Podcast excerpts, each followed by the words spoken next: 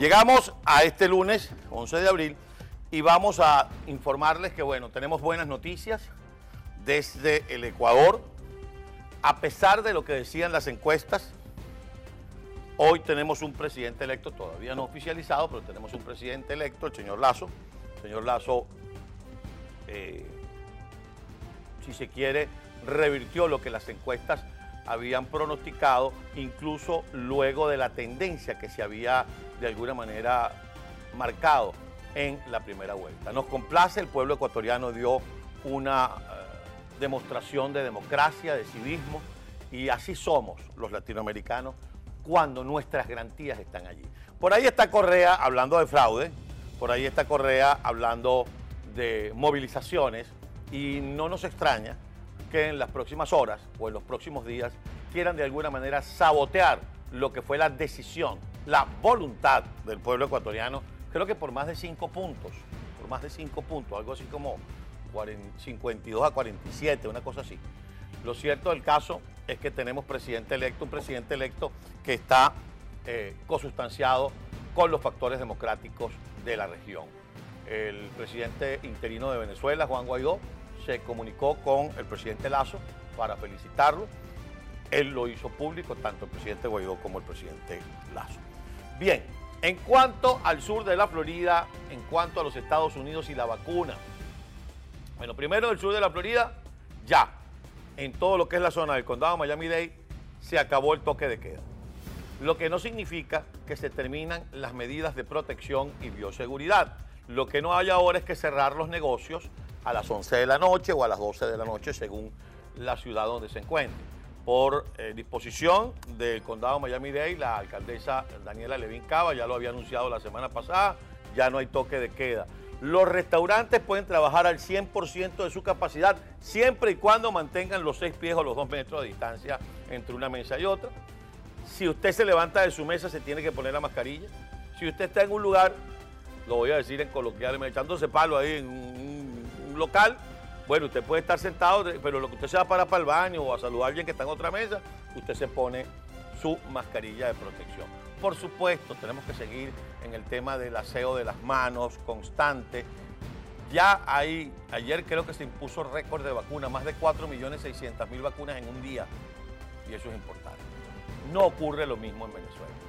Al régimen le aparecieron unos reales y ahora dicen que van a comenzar el proceso de vacunación, pero que tenemos que seguir la presión.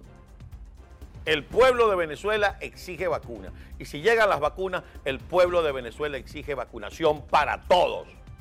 No solo para militares, no solo para diputados del PSUV, para los amiguitos, para la señora que... No, para todos. El pueblo de Venezuela exige vacuna.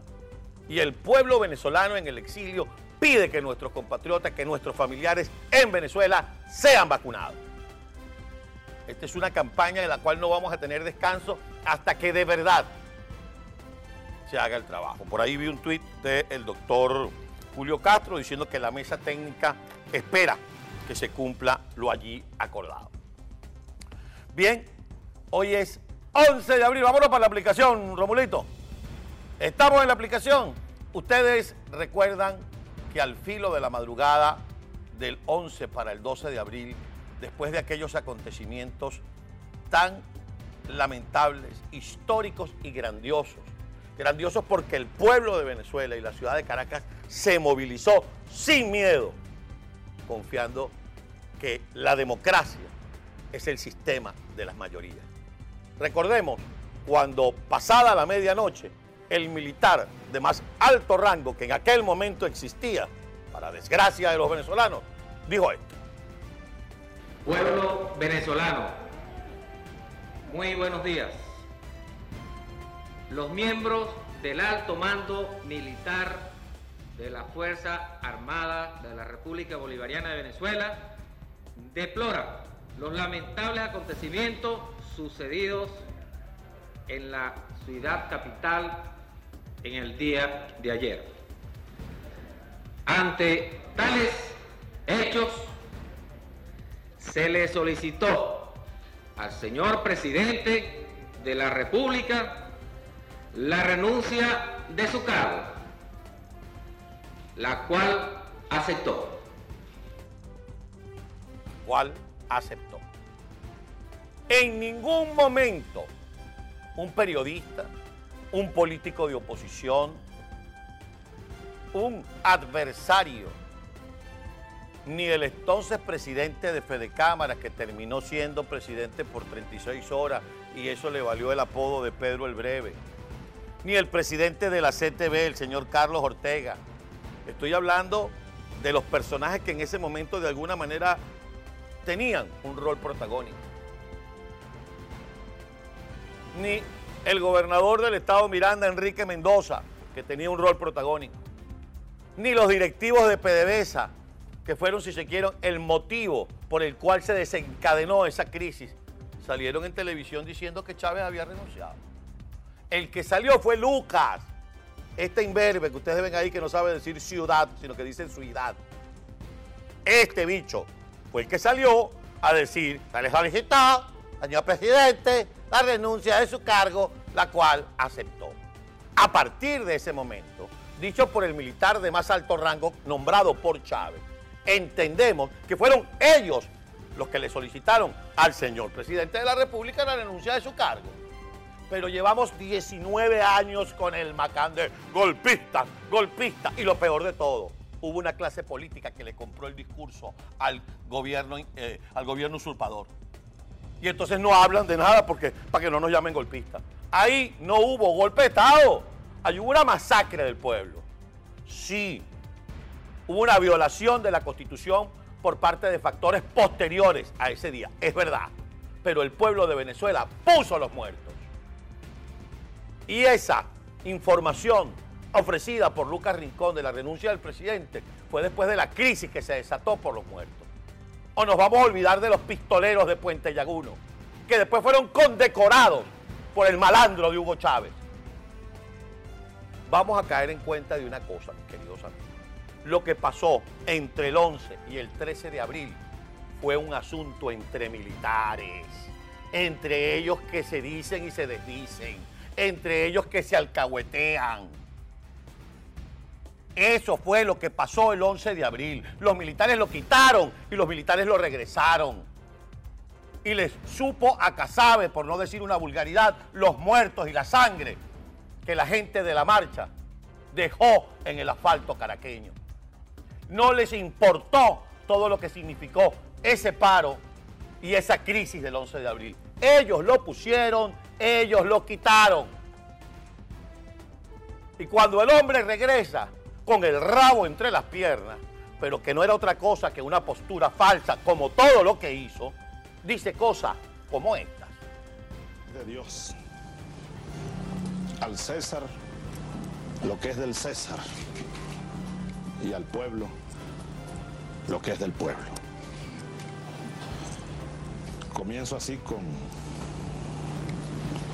estas palabras llenas de no sé cuántos sentimientos que cruzan por mi pecho, por mi alma, por mi mente, pensamientos, sentimientos. En este momento soy como un mar multicolor. Todavía debo confesarles con los buenos días a toda Venezuela, a todo el pueblo venezolano, a toda la sociedad venezolana les confieso que todavía estoy estupefacto. Todavía estoy asimilando eh, este proceso que ahora bien podemos llamarlo para escribir no sé cuántos libros para la historia venezolana y ejemplo del mundo. Este es un proceso de contra, contra revolución. Y se han quedado demostradas muchas cosas que ya tendremos tiempo. No pretendo dar a esta hora, cuando son 20 minutos para las 5 de la mañana, este saludo. Mm, antes que mensaje, es un saludo de mi corazón. Con un Cristo en la mano, flanqueado por una momia que debe estar con él en la quinta paila. con el rabo entre las piernas. Me dicen, y no es que dicen, me dicen testigos que estaban ahí en el palacio, que ya no están en el chavismo, que cuando terminó, que dijeron ya salimos de la cadena, hizo así. Me los buscan a todos, no joda, dijo así. A quien tenía que buscarlos tenía cerca. A Luca, a Rosendo, a Hurtado Sucre.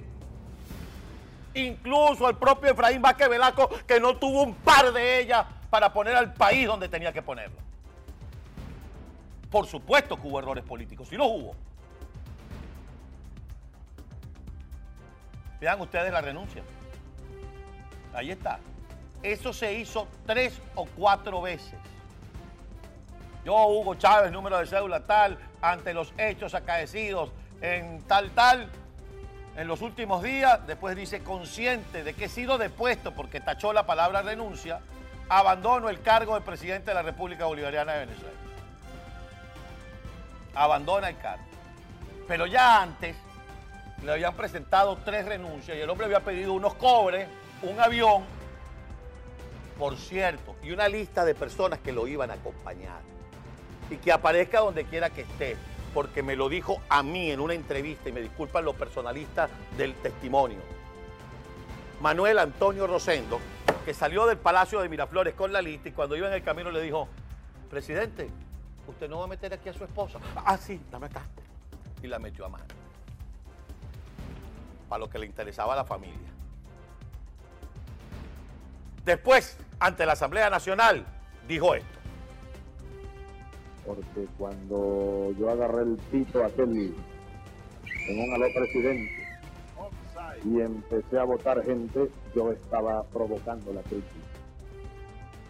Cuando nombré a Gastón Parra Luzardo y aquella nueva junta directiva, pues estábamos provocando la crisis. Ellos respondieron y se presentó el conflicto. Ahí está. Provocó la crisis, veo quién levanta la cabeza y se la corto. Entonces no hubo golpe de Estado. No hubo golpe de Estado. Lo que hubo fue una patraña donde utilizaron al pueblo de Venezuela, donde mataron a una serie de venezolanos. Eso fue lo que hubo. Toda una tramoya montada desde La Habana, donde este indecible ser que en la quinta paila esté, no le importó la muerte de nadie. Ahí tienen una pequeña secuencia de fotos para llegar al final de esto.